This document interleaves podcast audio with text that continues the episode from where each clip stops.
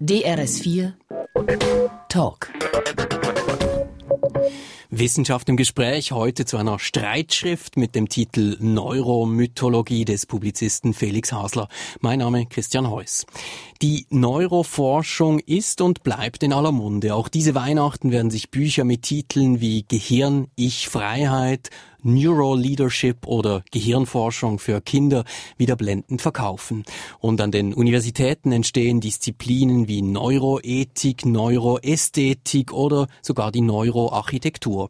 Und äh, schließlich an der Eidgenössisch-Technischen Hochschule in Lausanne buhlen Neuroforscher um eine Milliarde Euro aus der EU zur Finanzierung und Entwicklung eines Computersimulators des menschlichen Gehirns.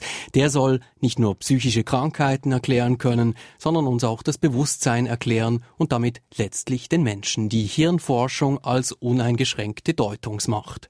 Doch Skepsis regt sich und einer der Skeptiker legt nun ein Buch vor. Es ist Felix Hasler, Forschungsassistent an der Berlin School of Mind and Brain an der Humboldt-Uni zu Berlin, auch immer wieder tätig als Wissenschaftsjournalist und zuvor viele Jahre tätig als Hirnforscher an der Psychiatrischen Klinik Burghölzli in Zürich. Felix Hasler, herzlich willkommen. Sehr gerne.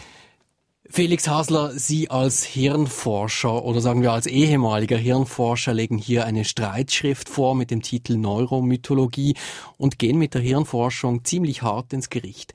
Wie kommt dieser Wechsel vom Saulus zum Paulus?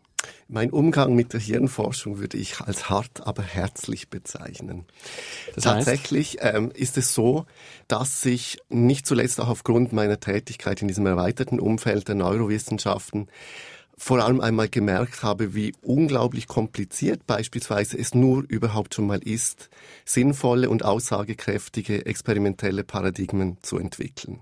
Und wenn ich dann plötzlich lese von amerikanischen Kollegen, dass republikanische und demokratische Wähler ein different brain hätten, dass das hardwired ist, also sozusagen die Veranlagung zu einer bestimmten politischen Richtung, dass man nun die neuronalen Orte für romantische Liebe entdeckt hat oder dass es ein Zentrum gibt für moralische Entscheidungen, dann ist diese Diskrepanz zum doch sehr prosaischen Forscheralltag so riesig, dass ich mich schon zunehmend auch darüber aufgeregt habe, mit was für einer Selbstverständlichkeit auch viele renommierte Hirnforscher eben dem freien Willen als eine pure Illusion bezeichnen und so weiter. Also sagen Sie, die Hirnforschung im Labor, die entfernt sich zunehmend von dem, was dieselben Leute zum Beispiel in der Öffentlichkeit über ihre eigene Arbeit dann vielleicht medialisiert berichten. Ist das, ist das Teil der Kritik? Das ist Teil der Kritik, selbstverständlich. Eben, warum ich zum Neurokritiker geworden bin, hat damit zu tun, wenn man praktisch sieht in der Hirnforschung, wie unglaublich komplex es ist, solche, solche komplexen Bewusstseinszustände zu messen und dann eben diese Schlagzeilen dieser Größenordnung liest. Das ist sicher äh, ein ganz wesentlicher Punkt. Dazu kommt dann auch, das merkt man dann vor allem bei so großen Neuropsychopharmacology-Kongressen, wo Tausende von Pharmakologen, Psychiatern, Neurowissenschaftlern dabei sind, ähm, wie sehr auch diese ganze Neurowissenschaft eben auch von der pharmazeutischen Industrie wirklich ein Stück weit dominiert ist. Also wie groß dieser Einflussbereich auch ist auf die Weltsicht, die dort vertreten wird, das ist mir mit der Zeit dann auch eher negativ aufgefallen. Reden wir hm. über einige dieser Punkte ein bisschen detaillierter in der nächsten halben Stunde. Die Hirnforschung, die Neurobiologie, die hat in den letzten zehn Jahren ja wirklich einen unglaublichen Höheflug erlebt in der Öffentlichkeit, insbesondere äh, auch an den Unis und, und nicht zuletzt eben auch im Büch Büchermarkt. Es gibt kaum ein Thema, bei dem das Wort Neuro nicht eingeflossen ist, in der Erziehung, der Wirtschaft, Marketing, überall taucht dieser Begriff auf. Aus Ihrer Perspektive, wie konnte es dazu kommen, dass dieser Neurohype plötzlich überall um sich gegriffen hat? Für diesen umfassenden Neuroenthusiasmus gibt es sicher verschiedene Gründe. Einer ist eigentlich eher ein, sagen wir mal, subjektiv gefühlter. Ich denke, es gibt einen breiten gesellschaftlichen Konsens darüber, dass jemand, der am Hirn forscht, schon mal rein lokal irgendwie ganz nahe bei der Wahrheit ist das Hirn so als dieses mythische Organ, das uns bestimmt, uns zu dem macht, was wir sind. Und selbst unabhängig davon, wie sinnvoll das ist, rein ist Hirnforschung eben aufgrund der Nähe zu diesem, zu diesem mystischen Organ schon mal, wird es automatisch als wichtig taxiert. Also was früher die Seele, heute das Gehirn, so genau. ein bisschen. Oder auch was früher noch die Gene waren. Also so Sie erinnern mhm. sich beispielsweise, diese Doppelhelix hat ja auch so einen richtigen ikonischen Charakter. Denn viele Leute hatten so Doppelhelix bei sich auf dem Puls stehen. Wir waren die Gene, die uns ausmachen. Heute ist es das Gehirn. Also rein mal die Lokalisation der Forschungstätigkeit gibt schon einmal einen Vorschusskredit. Und was sicher ganz, ganz entscheidend ist, ist ähm, die Entwicklung der bildgebenden Verfahren. Das ist ja auch erst im Zusammenhang mit der Dekade des Gehirns, wurden die wirklich dann auch so weit entwickelt, dass man damit tatsächlich auch Forschung machen kann. Die Dekade des Gehirns müssen wir vielleicht noch sagen, das war in den 90er Jahren, da hat äh, George Bush Senior das ausgerufen als eigentliche Publicity-Maßnahme, um die Hirnforschung, die Neurobiologie zu fördern. Ganz genau. Also von 1990 bis 99 war die Dekade des Gehirns. Nur als kleiner Einschub, erstaunlicherweise wurde in der Zwischenzeit an vielen Kongressen schon das Jahrhundert des Gehirns ausgerufen. Also das 21. Jahrhundert ist the Century of the Brain. Mhm. Ähm, als ganz wesentliche Errungenschaft aus dieser Dekade des Gehirns sieht man eben diese bildgebenden Verfahren, allen voran die funktionelle Magnetresonanztomographie.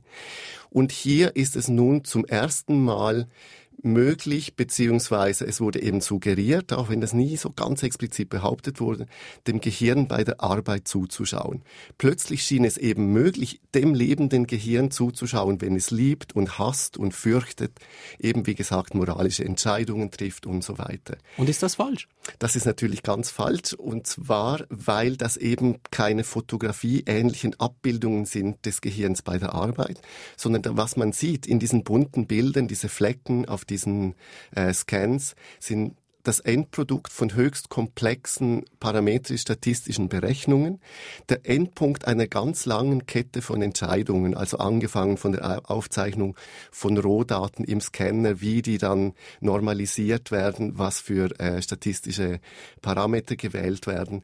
Und das ist eben das Erstaunliche, wenn man nur irgendwo in dieser ganzen Entscheidungskette andere Entscheide fällt, kann es sein, dass das schlussendliche Bild ganz anders aussieht. Also um bei der Analogie der Fotografie zu bleiben, wenn man jemanden porträtiert und je nachdem, was für Einstellungen man zwischen Blende und Verschlusszeit, ist jemand anderes drauf. Also das ist schon mal ein Problem. Und auch immer dann, eben wenn es komplex wird, also kognitiv kompliziert wird. Wenn man nur gewisse Dinge wie zum Beispiel den visuellen Kortex oder akustische Reizverarbeitung, da macht das noch funktionieren. Aber dieses fast mythische, man kann dem Mensch in, in, in sein Inneres schauen, wirklich unter die Schädeldecke und sein Innerstes nach außen kehren, das ist weit, weit überschätzt. Aber eben weil diese Bilder so aussehen und der Mensch ist ja sehr visuell, man attribuiert diesen Bildern automatisch ein Wahrheitsgehalt. Also die Kraft des Bildes spielt damit, aber ist es denn trotzdem so falsch, dass man diese Methode, diese Scanner einsetzt, um gewisse Funktionen beispielsweise im Gehirn zu orten, also Bewegungsfunktionen oder so, die gesteuert werden durch das Gehirn? Selbstverständlich. Das Interessante ja bei dieser ganzen Hirnforschung, das ist ja eigentlich dann auch einer meiner Hauptkritikpunkte, alles das, wo die Hirnforschung wirklich große Fortschritte Fortschritte gemacht hat und ja auch sehr sinnvoll ist, eben zum Beispiel motorische Steuerung, Reizverarbeitung, Gedächtnisfunktion. Das ist alles fantastisch, genauso wie neurologische Forschung. Nur bleibt das ja eigentlich immer unter dem Radar auch der öffentlichen Wahrnehmung. Also auch über Ionenkanäle und über diese, diese Hirnbilder, strukturelle MRIs zur Reizverarbeitung. Das ist ja auch journalistisch gar kein Thema. Was immer ein Thema ist, ist eben die Idee, ja, die Hirnforschung hat gezeigt, dass die, der freie Wille eine Illusion ist. Und alle diese Dinge kann die Hirnforschung gar nicht zeigen, weil die, auch die Bilder also die Brainscans zu diesen großen Themen von Liebe bis Freiheit sind natürlich absolut alles andere als äh, belastbar oder auch die Reproduzierbarkeit von Brainscans dieses Komplexitätsgrades sind zum Teil nur noch im Bereich von 20 bis 30 Prozent. Andere Wissenschaften wären völlig diskreditiert, wenn sie mit solchen reproduzierbaren arbeiten können. Es gibt hier einfach ein Missverhältnis zwischen dem, was man sieht und dem, was tatsächlich der Fall ist. Aber Sie sprechen jetzt eigentlich zwei Ebenen an, nämlich die der Wissenschaft, die mit diesen Geräten Daten erhebt, äh, die irgendwie visuell visuell statistisch dargestellt werden. Ähm, das kann von ganz einfachen Aussagen über eben motorische Fähigkeiten bis vielleicht sogar zu Emotionsausdrücken gehen. Aber sie bringen gleichzeitig auch die mediale Aufarbeitung zu, die dann natürlich eher auf Phänomene wie Liebe oder äh, andere Handlungen ähm, äh, sich aufstürzt. Das heißt, Ihre Kritik ist eigentlich gar nicht unbedingt an der Wissenschaft selber, sondern an den Medien und wie das in der Öffentlichkeit rezipiert wird. Ja und nein. Also das stimmt teilweise. Selbstverständlich haben die Medien natürlich ein großes Interesse daran, diese Sensationsmeldungen auch zu verbreiten. Selbstverständlich. Als Journalist können Sie nicht über einen neuen kortikostriatalen Loop erzählen. Das, das interessiert niemand interessiert. Niemand. Genau. Und wenn man die Lokalisation der romantischen Liebe im Gehirn entdeckt, das ist natürlich eine Geschichte. Selbstverständlich. Aber die Hirnforscher sind überhaupt nicht unschuldig daran. Letztendlich haben eben an diesem ganzen Hype, an dieser Überzeichnung der Erfolge der Hirnforscher alles etwas davon. Selbst Institutsleiter können damit demonstrieren, dass die Forschung wichtig ist. Hirnforscher bekommen Renommee für ihre Forschung und mehr Forschungsgelder. Auch Geldgeber, beispielsweise Nationalfonds, Deutsche Forschungsgesellschaft, können damit dokumentieren, eben wie wichtig diese Art von Forschung ist. Der Leser hat eine spannende Geschichte, der Journalist freut sich über eine gute Story. Also das ist eigentlich so ein Gebiet, wo eigentlich auf den ersten Blick alle etwas davon haben. Appellieren das, Sie denn an die Wissenschaft Wissenschaft in dem Fall eben nicht so sensationsgetränkt an die Öffentlichkeit zu treten und, und irgendwie einen Schritt zurück zu machen. Und sagen, Natürlich, weil das Problem ist eben auch für die Neurowissenschaften selbst. Wenn immer überzogene äh, Versprechungen gemacht werden. Diese überzogenen Versprechungen, beispielsweise schon bald wird es möglich sein, psychische Krankheiten auf molekularem Level zu erklären und basierend auf diesem molekularen Verständnis auch Therapien anzubieten. Das ist nur noch eine Frage der Zeit. Wenn alle diese Versprechungen nicht eingelöst bleiben, bekommen auch die Neurowissenschaften selbst ein Problem. Das ist ja unvermeidlich.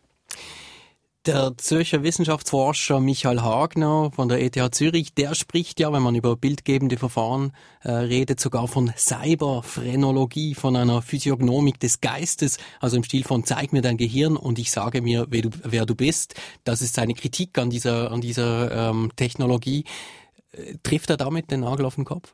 Ich denke schon. Man muss ja auch sagen, Michael Hagner ist ja nun wirklich auch ein Neurokritiker der ersten Stunde. Vielleicht kann man das plakativ so zusammenfassen, diese neuen Neurobilder sind nicht wahrer als die vor 100 Jahren, sie sehen nur viel besser aus und suggerieren eben Modernität, Wissenschaftlichkeit, knallharte naturwissenschaftliche Daten. Und das stimmt eben überhaupt nicht so. Und ich würde Hagner damit sicher recht geben, dass man eben zumindest diese komplexen Phänomene einfach nicht lokalisieren kann. Das funktioniert heute kein bisschen besser als im 19. Jahrhundert, wo man eben zum Beispiel äh, Ehrgefühl oder äh, Reasoning, alle diese Dinge im Gehirn an bestimmten Orten zu verdrahten, das Gefühl hatte. Sie haben vor zwei oder drei Wochen einen Artikel in der NZZ am Sonntag geschrieben, der mehr oder weniger Ihr Buch die wichtigsten Thesen eigentlich darstellt. Und das hat zu einer Replik geführt von Forschern hier am Platz äh, Zürich. Und die haben sich eigentlich insbesondere dagegen verwehrt, dass sie sagen, es hätte während den letzten 50 Jahren keinen Fortschritt in den Neurowissenschaften gegeben und sagen umgekehrt doch, es hätte eben enormen Fortschritt gegeben und das sei letztlich die Grundlage dafür, dass wir Lösungen zu ganz grundlegenden philosophischen, wissenschaftlichen, medizinischen und soziologischen Fragen finden. Ja. Ehrlich gesagt fühle ich mich etwas missverstanden aus dem ganz einfachen Grund, weil ich glaube ich diese äh, Neurowissenschaftler der ETH gar nicht ganz genau mitbekommen haben, um was es mir eben ging. Selbstverständlich gab es diese Fortschritte eben von Ionenkanäle bis äh, Rezeptorphysiologie und so weiter aber das ist nichts Revolutionäres und wie gesagt, es unterscheidet sich auch überhaupt nicht von irgendeiner anderen Forschungsrichtung. Das ist auch das Interessante. Immer wieder wird ja auch das Argument gebracht, ich sei zu ungeduldig. Also Neurowissenschaften, das gäbe es heißt seit wenigen Jahrzehnten. Das stimmt doch nicht. Schon die Ägypter vor viereinhalbtausend Jahren haben mit Trepanationen Löcher in die Schädeldecke gebohrt. Es ist ja nicht so, dass man das Gehirn erst vor 30 Jahren entdeckt hat.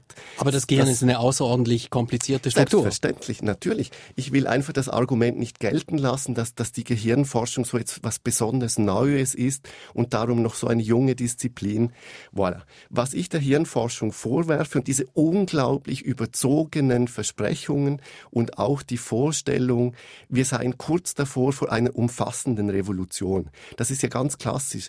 Die Technologie ist zwar schon weit fortgeschritten, aber eben gerade noch nicht so weit. Aber es muss jeden Moment so weit sein, dass wir ganz genau sehen können, wo im Gehirn was passiert wo eine Depression ausgelöst, wo die Liebe und die Moral sitzt. Und diese extrem überzogenen Versprechungen, das stimmt einfach überhaupt nicht überein mit den Daten. Es würde niemand etwas über Ionenkanale sagen. Das ist äh, ein großes Missverständnis in diesem Zusammenhang. Das ist Wissenschaft im Gespräch heute mit dem Publizisten Felix Hasler, der das Buch Neuromythologie vorgelegt hat. Sie weisen in Ihrem Buch auch auf ein anderes Missverständnis hin, nämlich dass die Hirnforschung zu drastischen Fortschritten im Bereich der Behandlung von psychiatrischen Patienten geführt hat. Sie sagen, das stimme so gar nicht. Was für Fortschritte meinen Sie? Das ist tatsächlich die ganz große Frage in diesem Zusammenhang. Man hat Milliarden investiert und seit Jahrzehnten arbeitet man daran, die Biologie des Gehirns zu verstehen bei psychischen Störungen. Das war ja diese Idee schon Nancy Andreasen, die berühmte Psychiaterin aus den 80er Jahren, The Broken Brain, das zerbrochene Gehirn. Es ist ganz klar, früher hatte ja eine psychische Störung immer etwas mit der Seele, mit der Psyche, mit einem mentalen Raum, wie immer man den nennt, zu tun. Und das wurde seit Mitte der 80er Jahre radikal heruntergebrochen auf eine Störung der Hirnphysiologie. Also ganz plakativ gesagt, eine Depression ist nichts anderes als ein Diabetes, eine biologische Störung einfach des Gehirns.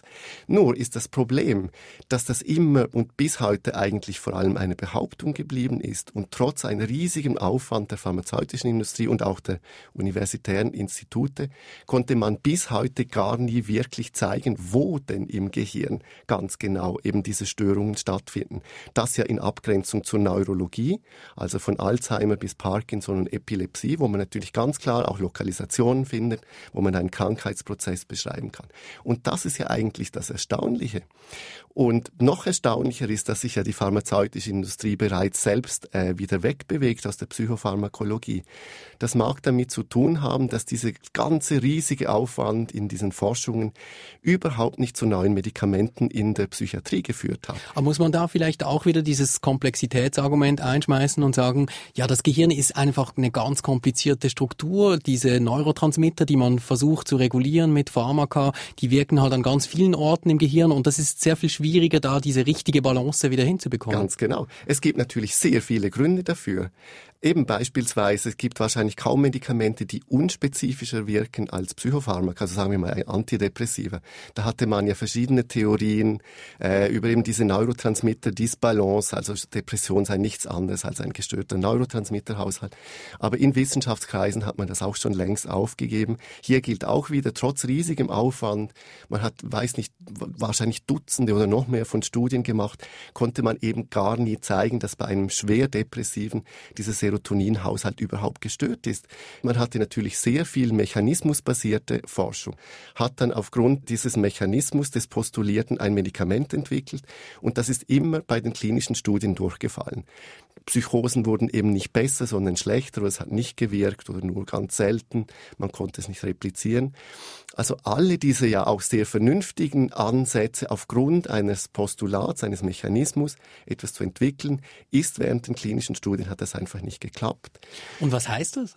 Also aus ja, Ihrer Perspektive? Das ist tatsächlich die Frage. Ich meine, äh, selbstverständlich, die pharmazeutische Industrie will ja damit natürlich vor allem auch Geld verdienen. Natürlich. Und das erklärt auch, warum eben einige äh, Pharmafirmen haben ihre Psychopharmacology Departments schon völlig geschlossen.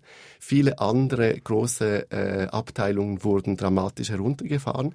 Ganz offensichtlich glaubt man eben auch in der pharmazeutischen Industrie selbst nicht mehr daran, dass die Fortschritte in, dies, in Erkenntnis, in der Erklärung des Gehirns in absehbarer Zeit zur Entwicklung von neuen Medikamenten führen wird. Offensichtlich taxiert man das als zu riskant für eine große, riesige finanzielle Investition und wendet sich dann halt wieder lieber der somatischen Medizin zu. Ich finde das etwas schon Bemerkenswertes. Gibt es für Sie einen inneren Zusammenhang zwischen eben diesem Neurohype, der da war die letzten zehn Jahre und eben auch äh, den Entwicklungen in der pharmazeutischen Industrie, wo man über lange Zeit auch eben sehr viel Geld in diese Art Forschung investiert hat? Selbstverständlich, das ist ganz unbestritten. Es war vielleicht nicht nicht so, dass die pharmazeutische Industrie diesen Neurohype von sich aus generiert hat. Aber es ist natürlich klar, es hat ja auch damit zu tun, wie konzeptualisieren wir psychische Störungen. Wie gesagt, als die ersten Psychopharmaka entwickelt wurden, übrigens sämtliche ausnahmslos waren Zufallsentdeckungen in den 50er, 60er Jahren, wo man etwas anderes suchte, damals waren ja die Psychoanalytiker noch am Ruder. Also die Psychoanalyse war hoch im Geschäft und auch an den wichtigen Instituten waren Analytiker. Und da macht es einfach fast keinen Sinn, Medikamente zu verwenden.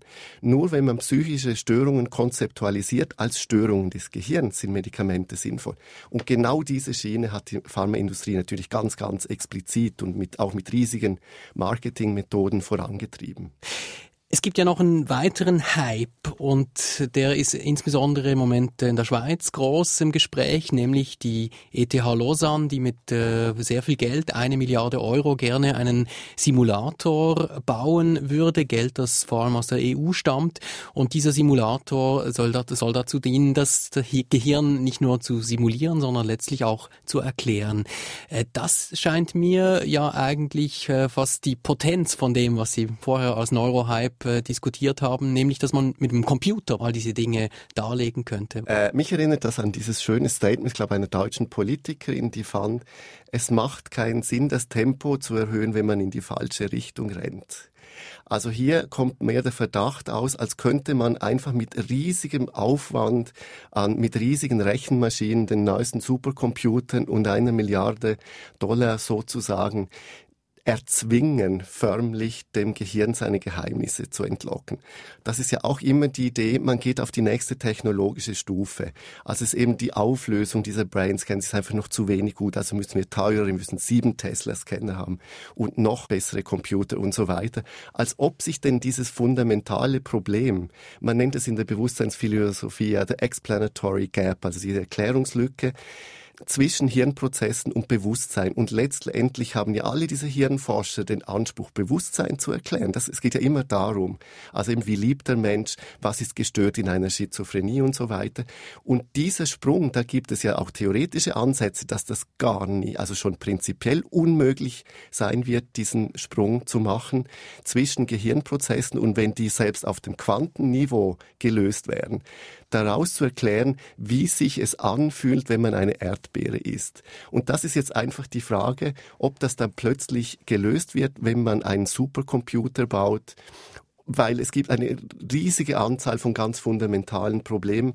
Beispielsweise ist es ja gar nicht klar, was da überhaupt simuliert werden soll. Die Neuroplastizität ist ja eine der großen Erkenntnisse aus dieser Dekade des Gehirns.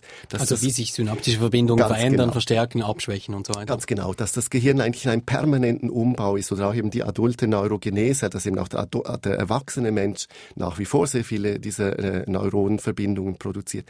Wie soll man das in einem Computer simulieren, der müsste sich ja permanent selbst umbauen. Also jeder Umwelteinfluss wird sein Abbild haben in irgendeiner feinen, subtilen neuronalen Verschaltung. Und mir ist völlig unklar, wenn man denn diese Tausenden, Abertausenden von Daten, die ja nun bestehen über das Gehirn, die oft völlig widersprüchlich sind, die sich gar nicht vereinheitlichen lassen, die auf verschiedensten Systemebenen laufen, wie das überhaupt zu einem kohärenten Modell des Gehirns umgesetzt werden können.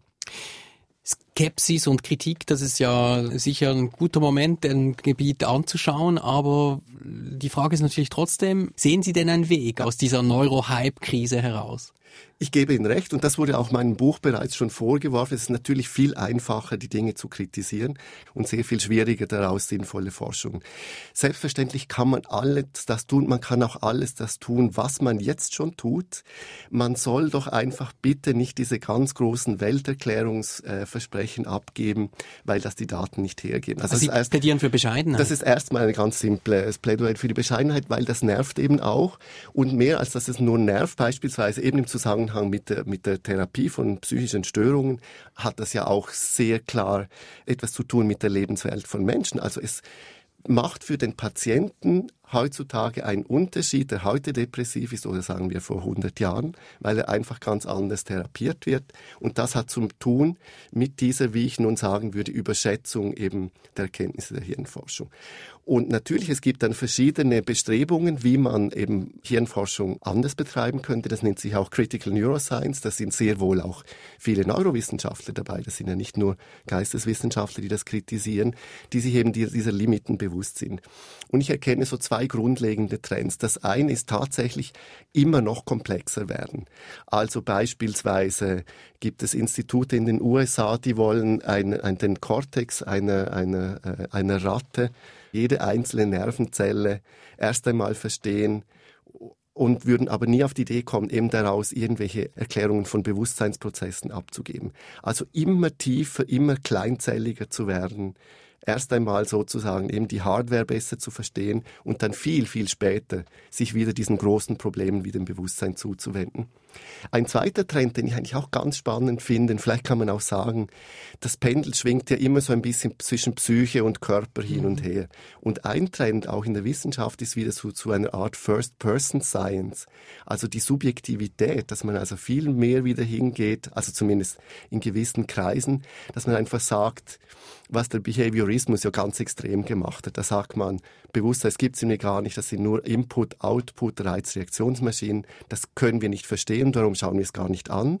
Und jetzt passiert vielleicht eben auch, weil zu wenig letztendlich herausgeschaut hat in der Hirnforschung, dass man eben wieder diese Innenperspektive anschaut. Also es gibt Leute, die finden beispielsweise Meditationstechniken spannend, dass man so etwas über den Menschen erkennen kann solche Ansätze. Und das ist ja interessant.